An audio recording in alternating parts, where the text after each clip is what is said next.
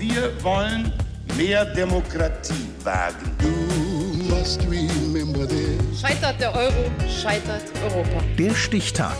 Die Chronik der ARD. 28. September 1942. Heute vor 80 Jahren wurde die US-amerikanische Bestsellerautorin und Kommissario Brunetti-Erfinderin Donna Leon geboren. Britta Lummer. Kommissario Guido Brunetti und sein erster Fall venezianisches Finale. Dieser Kriminalroman stellt das Leben von Donna Leon auf den Kopf. Bis zu dieser Zeit hatte sie ein eher ruhiges Leben als Englischlehrerin in Venedig geführt und nie darüber nachgedacht, jemals Schriftstellerin zu werden. Als sie ein befreundetes Komponistenehepaar auf den Proben zu einer Oper besucht, kommt ihr zufällig die Idee. During an interval in a rehearsal, we were in the dressing room. Während der Probe waren wir in der Garderobe und irgendwie fingen wir an, über einen anderen Dirigenten zu sprechen, den keiner der beiden mochte. Und wir erfanden eine Eskalation. Wir sahen uns mit ihm tot in der Garderobe. Doch kam mir der Gedanke, dass das eine gute Idee für einen Krimi wäre. And we found ourselves with him dead in the dressing room.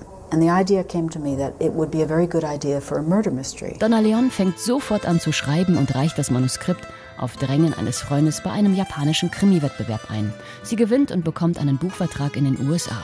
Floppt dort aber mit ihrem Erstlingswerk und so beginnt Donna Leons Erfolgsgeschichte erst ein Jahr später mit der deutschen Übersetzung. Denn hierzulande lieben die Leserinnen und Leser die Geschichte von dem sympathischen Kommissario aus Venedig. Der Akzent war unverkennbar venezianisch. Sein Blick war ganz der eines Polizeibeamten. Auf seinen Namen kommt Donna Leon wieder durch einen Zufall. Als ich mal auf Venedigs Friedhof war, habe ich ein ziemlich ausladendes Grab gesehen, Familie Brunetti.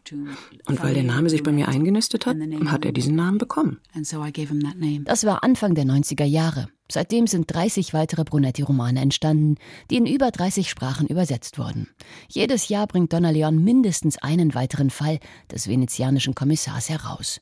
Die Inspiration zu den Geschichten sind ja allesamt tatsächlich in Venedig gekommen, die Stadt, in der sie 26 Jahre ihres Lebens verbrachte.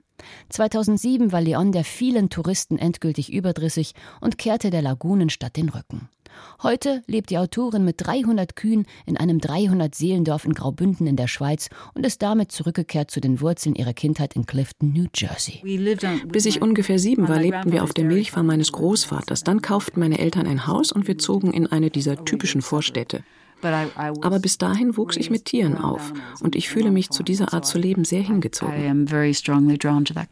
Mit Anfang 20 treibt es sie in die Welt. In Italien setzt sie ihr Studium der englischen Literatur fort. Sie arbeitet als Reiseleiterin in Rom, als Werbetexterin in London und als Englischlehrerin in der Schweiz, dem Iran, China und Saudi-Arabien. Dann aber will Donna Leon endlich sesshaft werden. Ich war fast 40 und es war an der Zeit, sich niederzulassen. Also zog ich nach Venedig, weil ich mich nach Jahren in der ganzen Welt hier immer am glücklichsten gefühlt habe.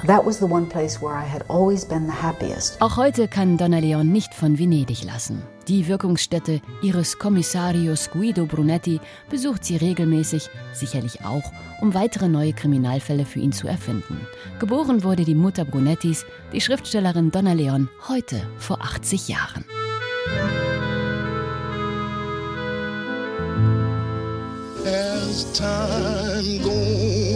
Der Stichtag. Die Chronik von ARD und Deutschlandfunk Kultur. Produziert von Radio Bremen.